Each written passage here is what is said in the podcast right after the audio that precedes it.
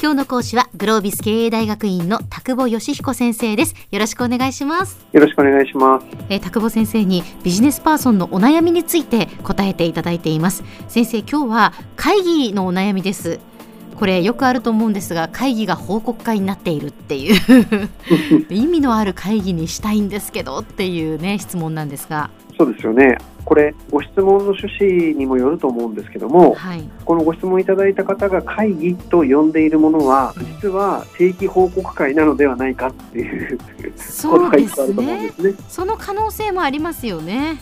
でも問題意識があるってことは、ええ。その方自身はもっとこう活発に議論をしたりとかん意見交換をしたりとかってことを、まあ、望んでらっしゃるってことなんじゃないかと思うんですよね。でそもそもの問題の根源っていうのはええ実は今喋ったことにあるかなと思います。はい。つまり今日ここに集まっているのはうん。何が目的になっているのかってことがクリアになってないんだと思うんですよ。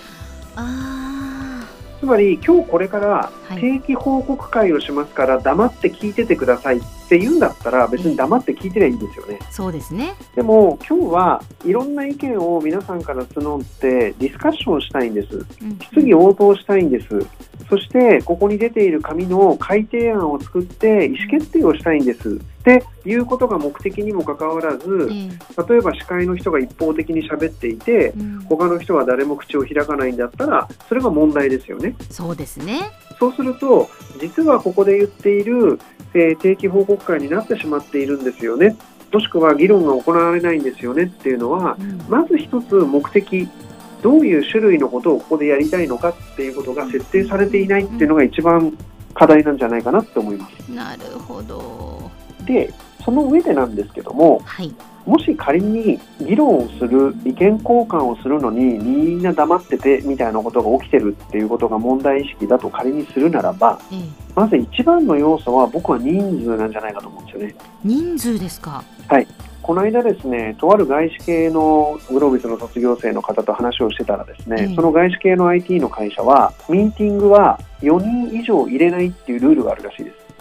そんなに少ないんですか？はい、5人だったかな、4人だったか5人です。つまり、それ以上の人数を会議に入れると、必ず喋らない人が出てくると。で、喋らない人がいるんだったら、その人って後で議事録読んでも一緒じゃんっていう。本当ですね先生、はいこれって、うんすごく大事なことだと思うんです。えー例えば、もっと発言しなさいって言っておきながらう、ん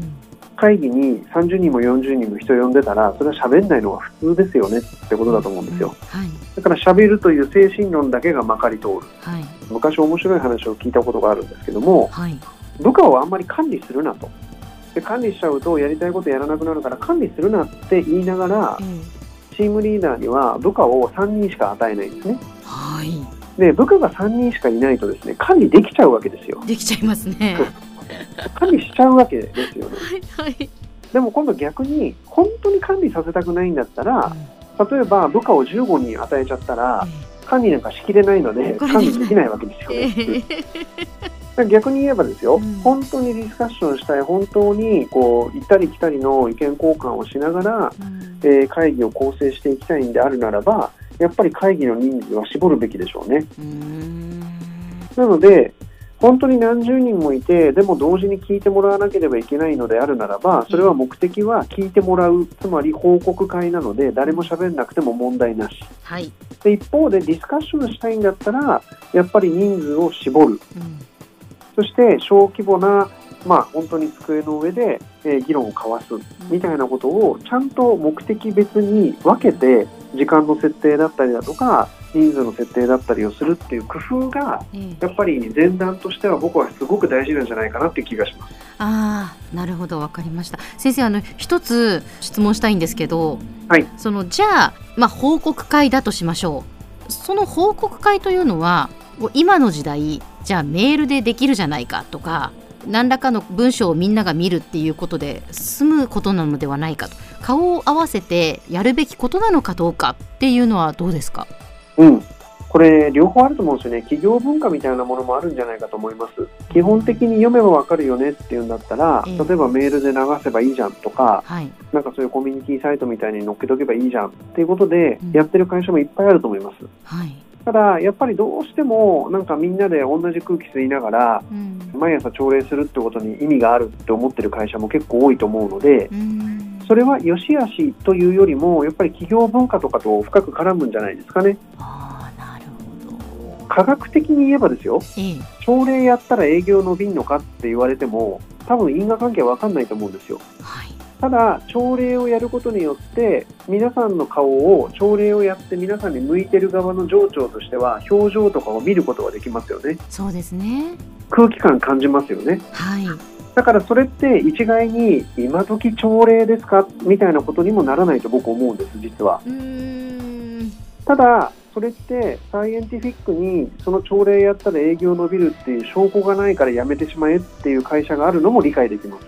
でもそういうことがなんかこう全部積み重なってその会社の文化を作ったりその会社のスタイルを作っていくと思うので何がいいとか何が悪いとかっていうことよりもうん。定期報告会というのは今の時代でもうちの会社は1週間に一遍やるんです。うんなぜならば近々これこれこういうことがあるということを信じているからみたいなことがうん。セットでくっついておかないとなんかいつまでたってもなんかアナログだねみたいな話になっちゃうのかもしれないですよね。そうですね。きちんとやっぱりその目的が何なのかっていうのが浸透してないといけないですね。と思いますね。ええ。だから結局なんか例えばですけど朝、えー、と社税のご昭和みたいなことをやってる会社も結構多いと思うんですけども、はい、はい。この社税の昭和もどういう意味があってうん。何を考えてこれをやっているのかっていうことをやっぱり従業員の皆さんにちゃんと理解しておいてもらわないと、うん。なんかこう昭和してるだけみたいな話になっちゃうということだと思うのでやっぱりリーダーがどこまでその意味を語りえ意義を語るのかってことが重要なんじゃないかなと思います。はい、では先生今日のまとめをお願いします。はい、会議の生産性を上げようとかもっと意味のある会議にしようっていうのはとても重要なことだと思うんですけども、まあ、そもそも今これからやる何かの営みっていうのは報告会なのかディスカッションする会議なのかそれとも意思決定をしたい会議なのかそんなことをまず明確にした上でそれに合わせた、ま、人数とかスタイルを使っていくそんなことに留意していただきたいなと、え思います。今日の講師はグロービス経営大学院の田久保義彦先生でした。どうもありがとうございました。ありがとうございます。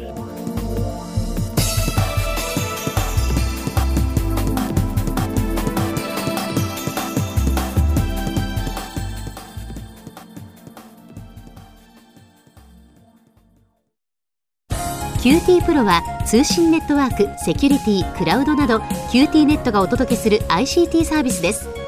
九州中に展開した光ファイバー網を基盤に一番身近なビジネスパートナーとして九州の企業自治体の皆様をサポートします。